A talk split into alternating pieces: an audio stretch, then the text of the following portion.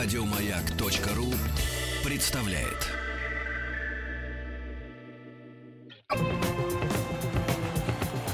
Радиостанция «Маяк».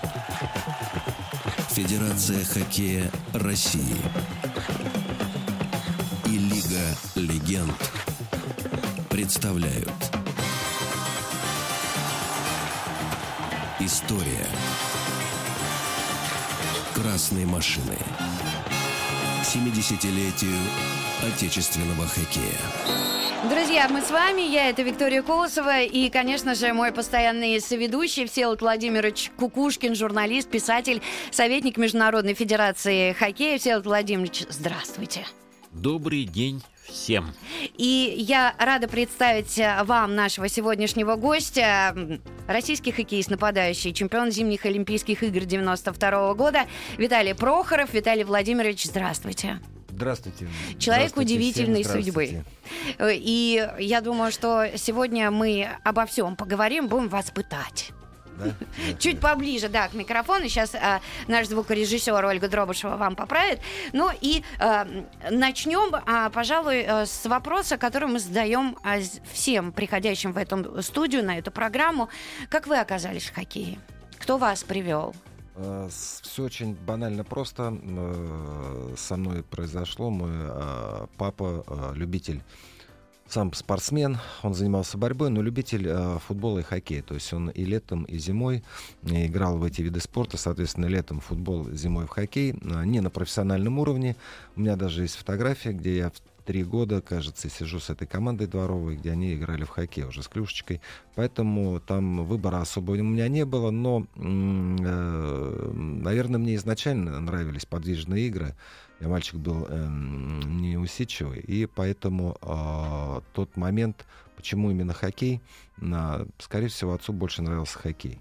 Вот. э, Хотя он был э, и большим поклонником футбола, как у нас в стране. Ну, Всё. кстати, Коньки э, поставили мне в три года м, в Сетуне.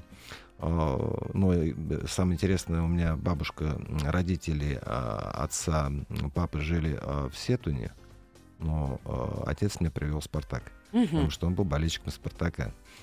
Э, Но сначала, конечно, я познавал азы. Это двор, это пруды, это стадионы, это парки, где мы с, под ручку с отцом катались. Да, Всеволод Владимирович. а, очень популярно, что родители, занимающиеся разными видами спорта, отдавали детей в хоккей. Такова была популярность. И яркий пример тому Паша Буре. Его отец занимался плаванием Профессионально. профессионально. Был олимпийским призером Олимпийских игр. Вот. И дед был тоже из водоплавающих. А отдали хоккей. Просто, а, видите, Всеволод Владимирович, есть а, небольшая разница. Хоккеисты более старшего поколения, они приходили в хоккей сами. И очень редко кого родители приводили за ручку. Это было вот такой э, просто детский выбор. А здесь уже получается более молодое поколение, и здесь уже играют роль родители. Вот вы с удовольствием а, проводили время в хоккейной секции? Ну, я вам приведу такой пример, э, небольшой пример. А, Я жил на окраине города Москвы, это теплый стан. А, Отец меня повез в Сокольники.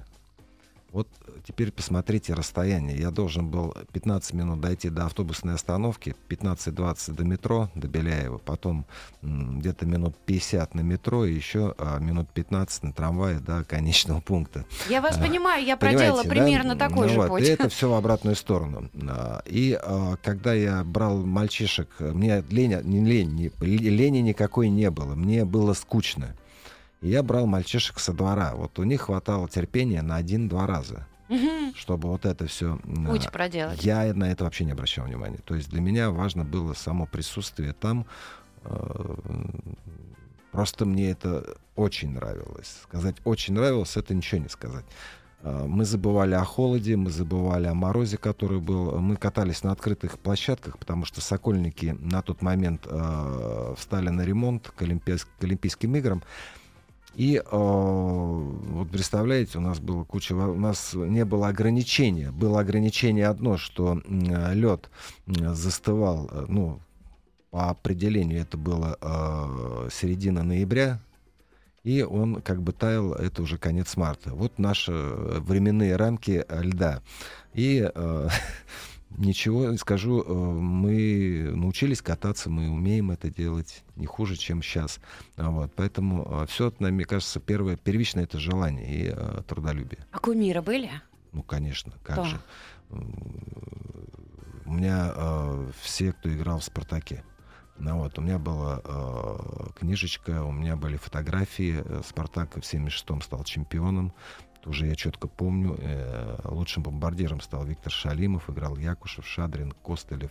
М- многие э, игроки, э, на кого я с удовольствием см- показывали хоккей, э, как я сейчас помню, первый канал, у меня соседа был цветной телевизор родителей вот, сосед. И э, вот на этот момент мы э, передвигались к соседу и э, цветном изображении. Я очень расстраивался, когда «Спартак» проиграл ЦСКА, естественно, в школу не хотелось идти. Там «Динамо». Бывало так, что это заканчивалось в первом периоде, ну, а бывало и на, наоборот, естественно. Вот. А, ну, естественно. Да, но первый игровой номер ваш был 17. А это известный в нашем хоккее номер известной сборной а, СССР и ЦСКА. А у нас Спартак, ну, не скажу, ну, у вас что... был 15-й, понятно, Якушев. Да, ну, Якушев, я эту, э, э, эту историю, я ее сохраняю э, отдельно для Якушева. Вот, почему вы спросили о кумирах. Вот, 17-й, э, скорее всего, на, на тот момент был свободный номер, потому что ну, э, главное получить майку в команде мастеров и с фамилией. Вот. И а, это, знаете, когда я получил первый раз форму в школе «Спартак», я ее получил, ну не скажу, что раньше всех, а получил, может быть, даже позже всех. Через два года после того, как э, взяли. уже да, взяли. И, э, вы знаете, ну, это было огромное счастье для меня потому что форма хоккейная, настоящая, не а, алюминиевая. Вот, щитки mm. у нас панцири были. Панцири не говорят, наплечник. А, все это было самодельное, а, и тут дали настоящий. Еще настоящий вот свитер и а, ритузы. Ритуза это важно. Правда, зеленые. Я помню, зеленые. Это не кра... ну, От урожая ничего, досталось, да, от ничего. общества урожай. А, а, я помню, нам рассказывал Кожевников Всеволод Владимировичем и для наших радиослушателей, что когда его взяли в команду мастеров, у него тут же началась звездная болезнь. Вы как-то э, справились с этим? Или не было такого? Нет, прям вот чтобы такого у меня не было, чтобы совсем, э, не знаю, что Саша имеет тогда звездные болезни. Я ему тоже такой вопрос вот. задала. Он сказал, все вытекающие отсюда последствия. Нет, чтобы каких-то таких серьезных там переживаний. Корона, как... то есть э, короны ну, не, не она возникла. В зависимости от, знаете, как все относительное.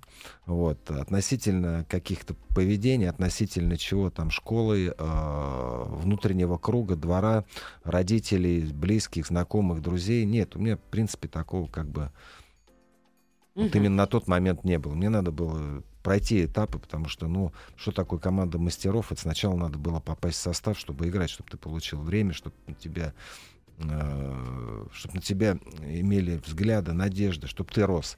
Вот. У меня все постепенно было. Дорогие а, друзья. А школа? Вот меня интересует. А Подождите, Всеволод Владимирович, нам надо прерваться. У нас а, небольшая Ах. пауза. И я напомню, что у нас сегодня в гостях Виталий Прохоров, а, Прохоров олимпийский чемпион, и мы продолжим. История красной машины. 70-летию отечественного хоккея. Всеволод Владимирович Кукушкин а, задал вопрос Виталию Прохорову про школу. Есть какая-то очень удивительно увлекательная история. Так как же вы учились в общеобразовательной школе?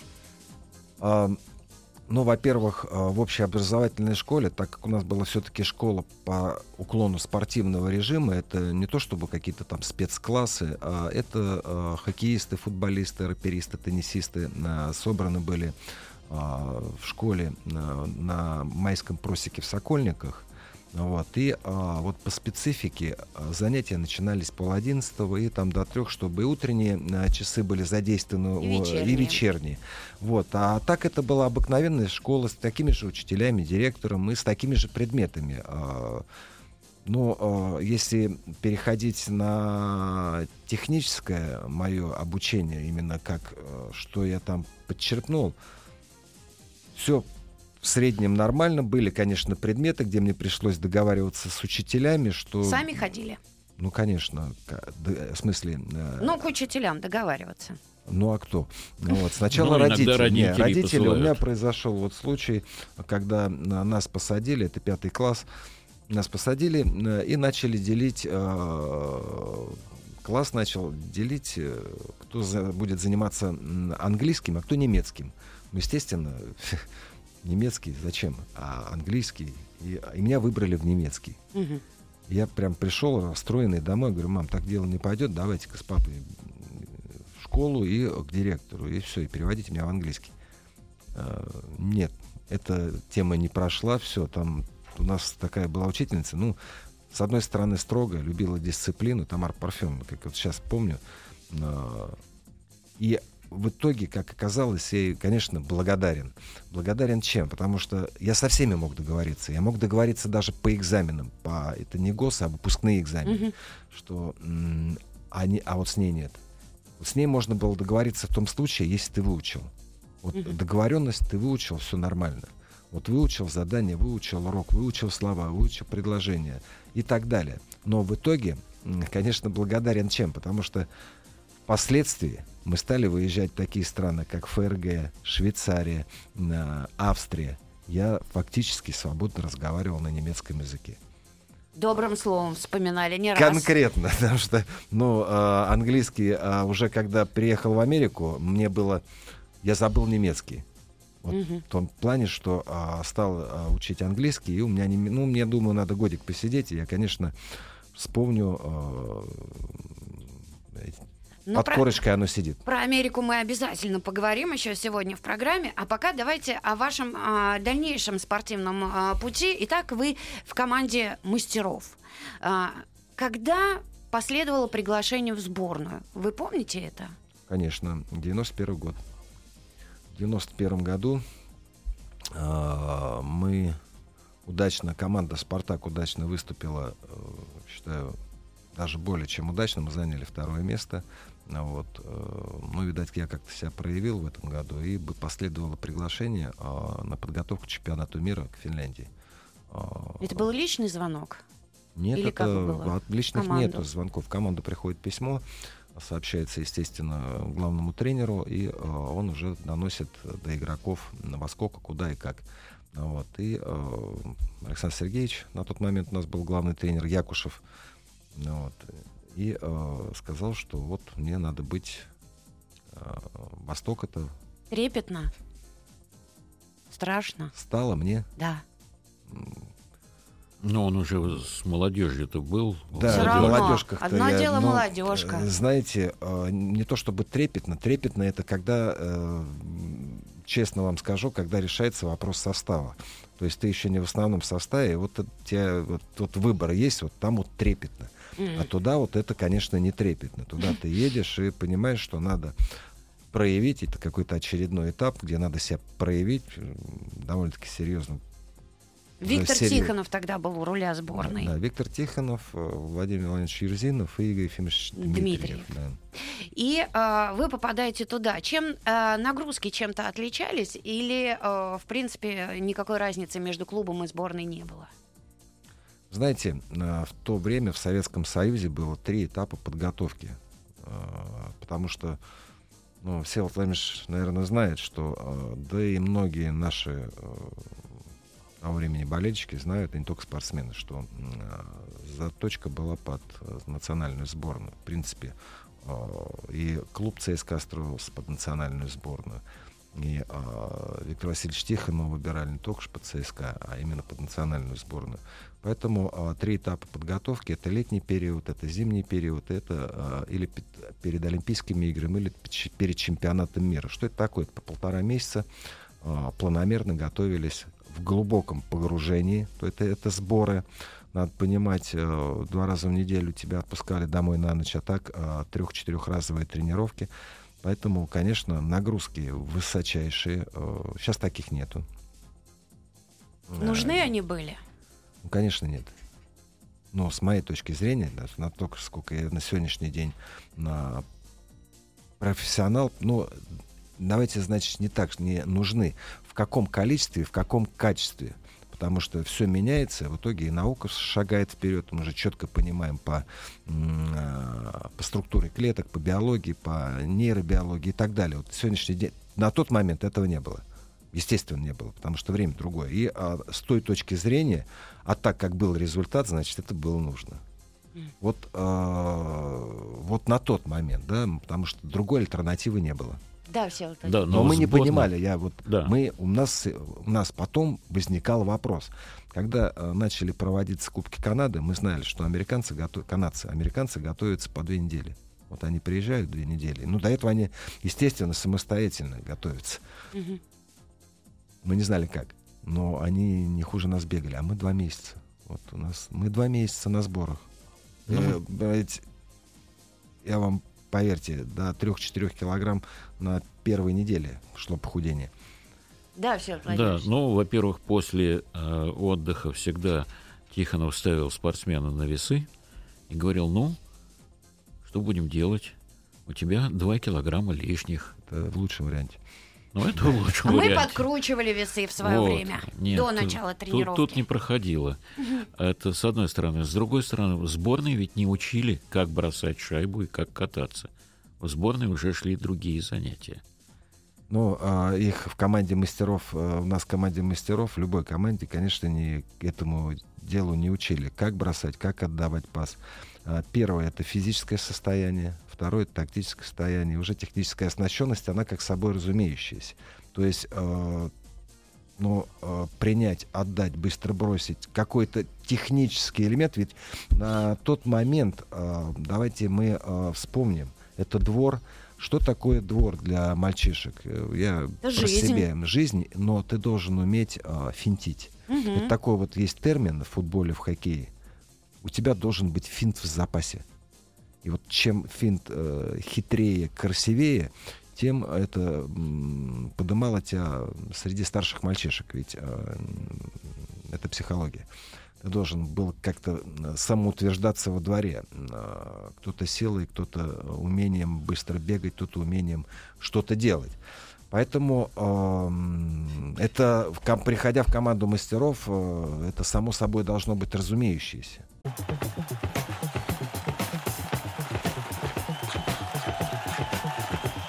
Радиостанция «Маяк»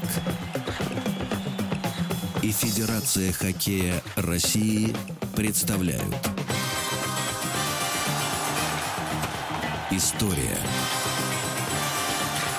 красной машины 70-летию отечественного хоккея. Олимпийский чемпион Виталий Прохоров у нас сегодня в гостях. И, Виталий Владимирович, мы остановились на том, что вы в сборной. А, нещадные тренировки, очень сильные нагрузки. И Всеволод Владимирович, я так понимаю, а, показывает не знак, что он хочет поговорить о том, как же вы все-таки не попали на чемпионат нет, мира в 91 Нет, году. я хочу нет? задать другой вопрос. А. Каким было ощущение и вообще состояние, когда вдруг, ну не то, что вдруг, говорят, что парень, ты свободен, ты готовишься к дальнейшему. 91 год на чемпионат мира, извини. Так жестко было? А как? Ну, не знаю. Как по-другому? С э, Книксон делать тренер не будет. Да, по-другому, но э, там тоже все очень просто. В общем, э, я как говорится, доигрался до последнего этапа, я получил экипировку и поехал с командой э, в Финляндию.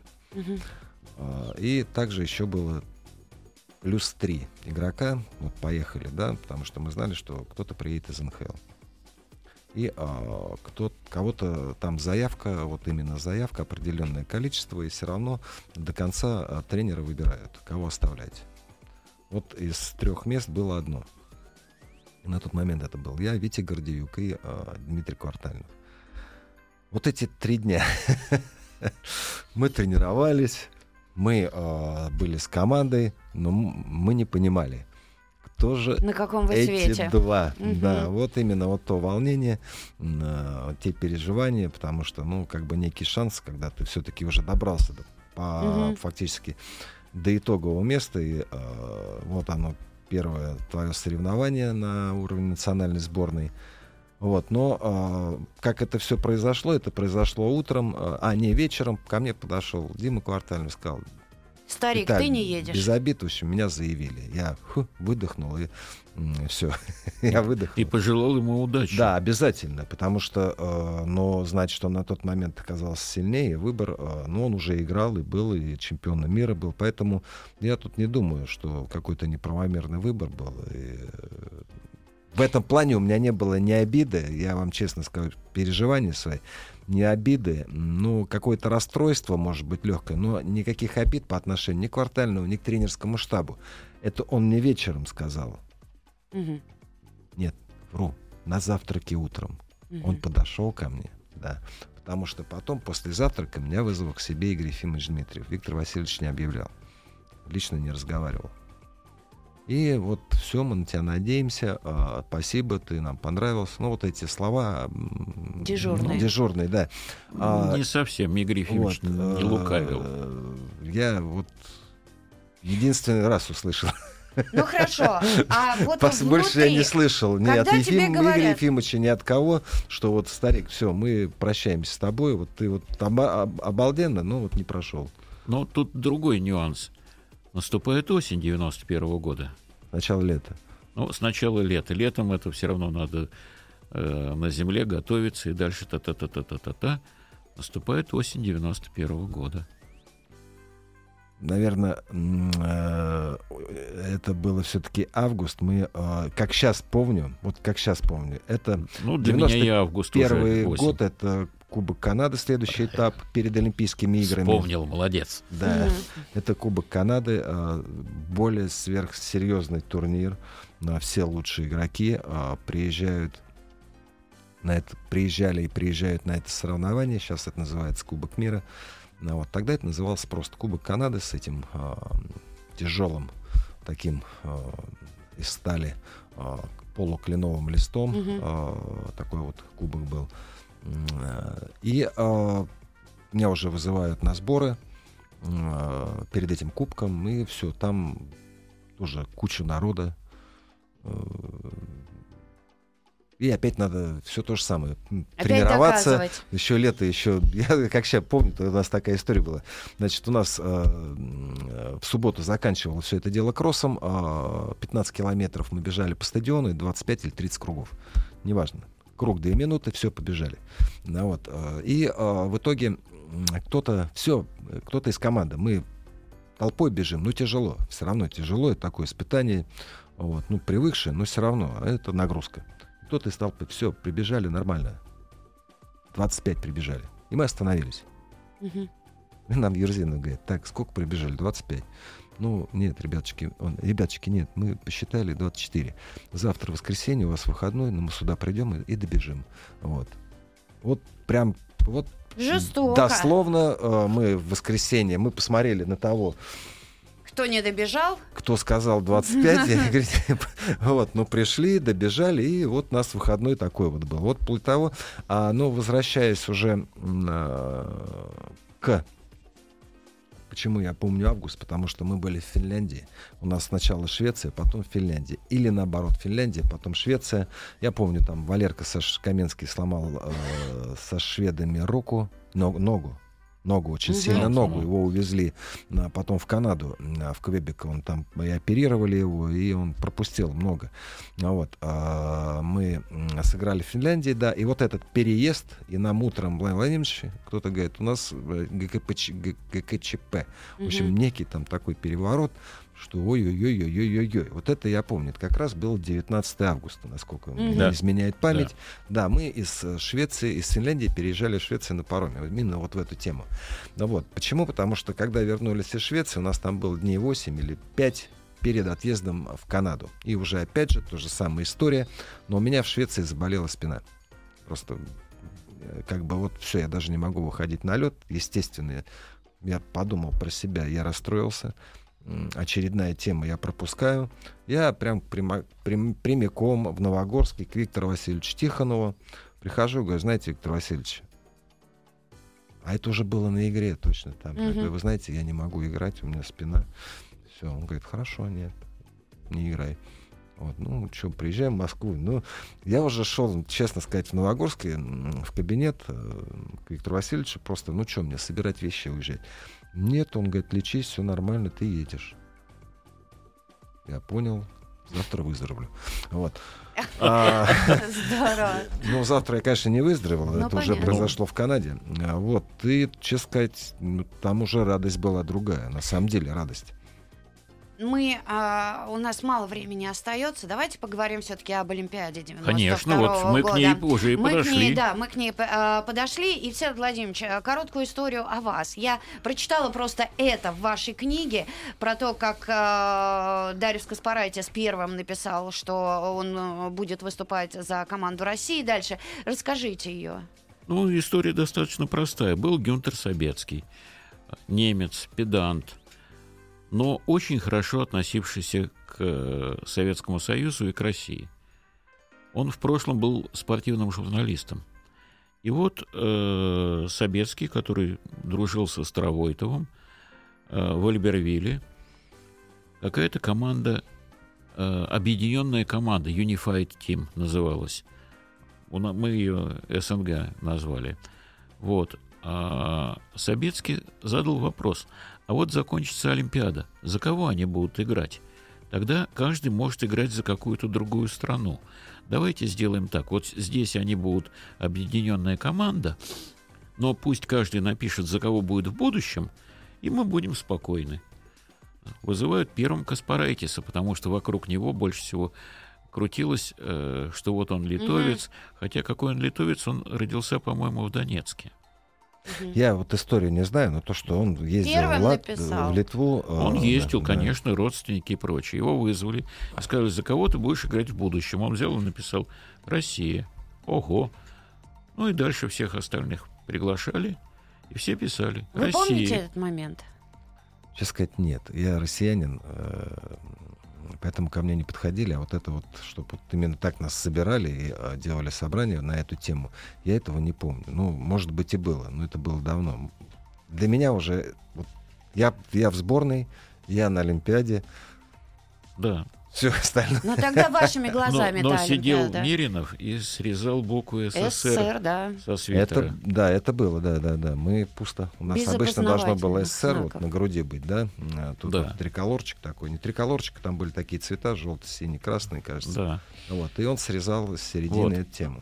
И Собецкий распорядился тогда, значит, команда будет называться «Россия», и во всех историях, хрониках и прочих справочниках Так что, Международной видите, в России Федерации есть золото. Золото олимпийское. Золотишко-то да. у нас есть, 92 год.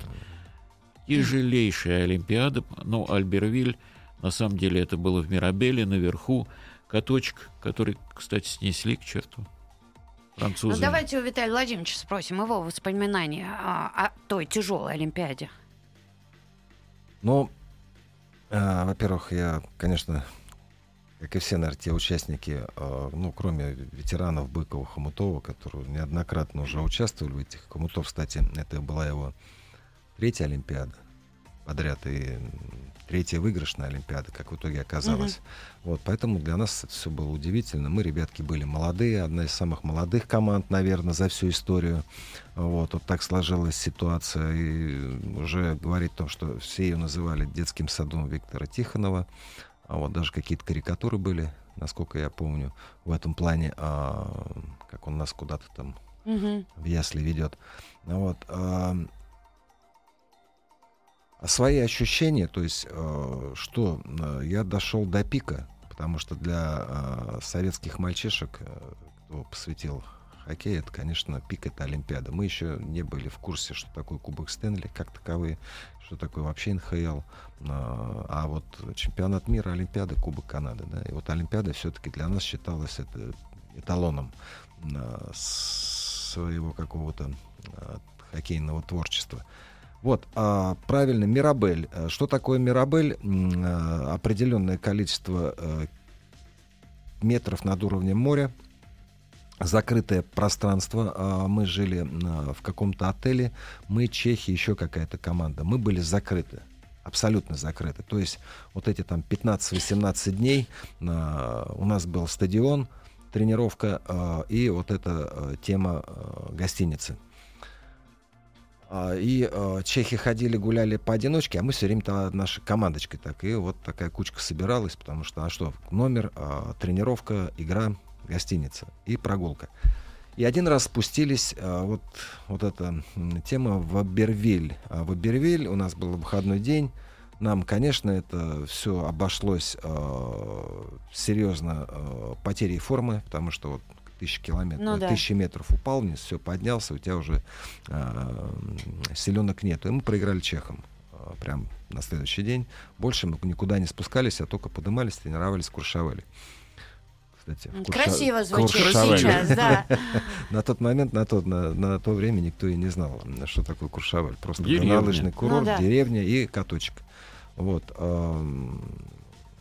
ну, это вот та атмосфера, когда вот мы э, только вот хоккеисты, еще раз говорю, стадион а, и э, И цель. цель. Всё, Золотая цель, она медаль. каждый день, а каждый день по два раза. Вот это собрание, это э, просмотры, это выстраивание мозгов, это сплочение командной и, э, команды и понимание, что э, как выиграть другого у нас... э, Ну, это всегда Пути так, нет. да. Ну, планомерно шли к этому. Ну, еще был э, житник, Леш. Да, был, конечно. Вот. Он, так сказать, входил в команду как юный. Ну, Там была были плеяда юные. э, вот игроков, чтобы понимали, это м, 20 лет, 19, значит, Ковалев Леша, прямо вот чемпионаты мира, с чемпионата мира среди молодежных команд. Я говорю о том уровне. Это Житник, это Каспарайтис. Да, вот, ребята. Мгм.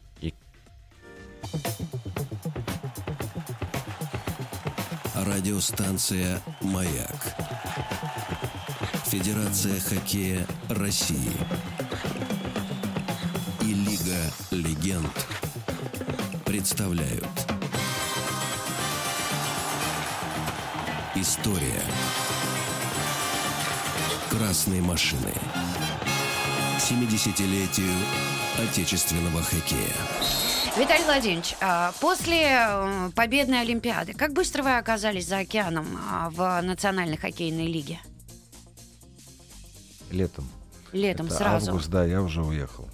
А, Не было никаких сложностей с отъездом, там, с Были, оформлением конечно, каких- были. Были сложности э, с моей э, любимой супругой Аленой, э, так как меня м, мне поставили визу по рабочей, а Алене э, держали два месяца уже через американское консульство, когда мы уже приехали в Сент-Луис, я приехал, уже потом э, ей все-таки поставили визу и с радостью, я с радостью, конечно, встречал после игры, как сейчас помню, вот, сын спал, это перелеты. Вот, а сложности э, в чем? Э, уже как там на месте, потому что кого-то с, распростер... с распростертыми объятиями ждали, кого-то не очень. Вас Да. как?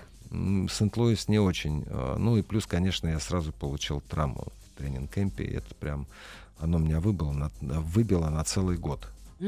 Вот, потому что даже если... а, операцию надо было делать сразу, после травмы, однозначно. Но, а, вот представляете, купили, подписали контракт, хозяева, а, им говорят врачи, что можно на, и безоперационно, а, там, типа, закачаешь, зарастет это, а это криминально-ключичное все. оно а, уже прям через а, пять игр, если... Ну, и опять вылетало. Уже вылетало просто, руку не так ставила, оно вылетало. И, естественно, я уже пришел, говорю, все, хватит мучить меня. Я ложусь на операцию. Естественно, а криминально-ключичное полгода мгм. совместно с операцией и потом восстановлением, чтобы было понятно. Вот год выбыл. Вот это основной год, который, в принципе, очень многое решил мое пребывание в Америке. Потому что, ну, пропустить год там...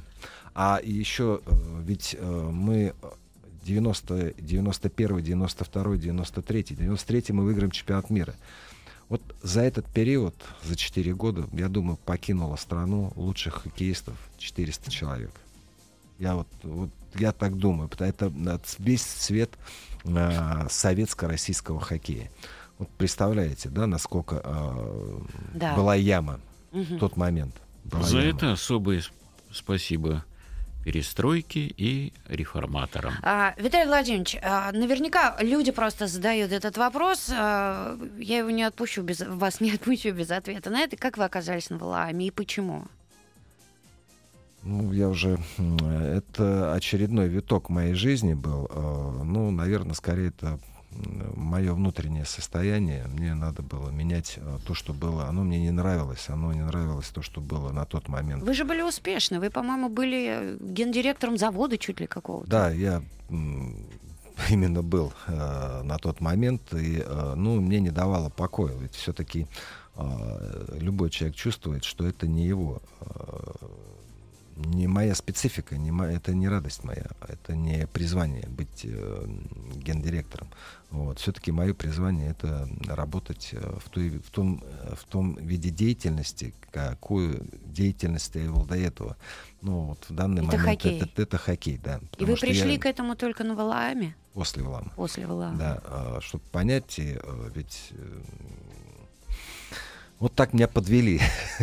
как бы сказали, э, ну я шучу, э, некому было говорить, но если взять, то сказали, знаешь что, вот, э, дорогой, вот твоя деятельность хоккей, поэтому давай-ка мы вот тебе покажем вот через этот путь.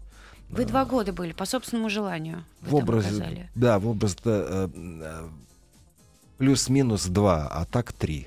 Мгм. То есть я первый Вы год... работали бе- в монастыре. Ну, что значит работал? Я э, нес э, некую активную деятельность, она называется послушание, поэтому если ты не монах и не в братье, то ты у тебя м, так называемая э, роль послушника. То есть ты выполняешь то, что тебе э, дает воля Божия через монахов или через наместников монастыря. Вот, все очень просто. э, назначали деятельность, род деятельности, и я этим занимался. А знали, кто вы такой? Что вы олимпийский чемпион? Что Ну, вы потом, известный кон- хоккеист? Конечно, конечно, узнали. э, Конечно, узнали. Вот. э, Но сути не меняло. Для кого-то это плюс, для кого-то минус. Там по вот всем этим темам смиряйся, брат. Оно, Да, Все мы рабы Божьи. да, все мы рабы Ну а Божьи. хоккей-то смотрели все вместе все Вы знаете, а, я посмотрел, а, у меня удалось посмотреть на там а, точка а, армии, имеется в виду ракетных войск, а, 13 человек или 14, в общем, у прапорщика, не у прапорщика, у лейтенанта, кто а, был командиром вот этого подразделения, оно маленькое было, вот, и а, там у него был телевизор, э, и мы посмотрели чемпионат мира 2007 года в Москве, проходящий Быков, э, главный тренер за Харкиным, помогал ему третье место, проиграли финнам в полуфинале. Вот. эм, Да, но только вот так, только вот в таком случае больше, как, конечно, телевизор не смотрели. Вот, да и не надо было. И вы поняли, что ваше призвание все-таки хоккей. Но это как-то потом само собой стало э, разумеющимся. Конечно. Подожди, а вот генеральный директор завода, а что этот завод делал-то? Но это завод по отделочно-строительным материалам. То есть это плинтуса, потолки. Это такая специфика. Э, Я сразу на потолок посмотрел. И на плинтуса. То есть это декоративная тема. Вот. Производство, э, станки, э, оборудование, покрасочные или не склады, Это была продажи. авантюра, что вы вдруг возглавили завод. Это было предложением вот товарища. А. В принципе, мне это потом помогло очень в жизни, потому что ну, это руководство, это дисциплина, это понимание, э, азов. И Я не скажу, ответственность да, еще. ответственность, конечно, колоссальная. Я не скажу, что я какой-то был там сверхвыдающийся, да, вот, но а, азы э, я четко понимал. Виталий Владимирович, у нас остается буквально 30 секунд до конца нашей программы. А, День 70-летия хоккея. Вот а, что бы вы хотели, э, год 70-летия хоккея отечественного, что бы вы хотели пожелать всем тем, кто любит эту игру? Ну, продолжать любить, продолжать э, верить, что все равно э, мы только все вместе э, станем, э, вложив и руководителей, и хоккеистов, и игроков, и тренеров, и а, болельщиков, а, что мы станем все-таки, когда-то мы завоюем Олимпиаду. Когда-то мы станем той сильной державой, которой мы были именно в хоккее. Спасибо огромное. Виталий Прохоров был у нас а, в гостях. Спасибо. Еще больше подкастов на радиомаяк.ру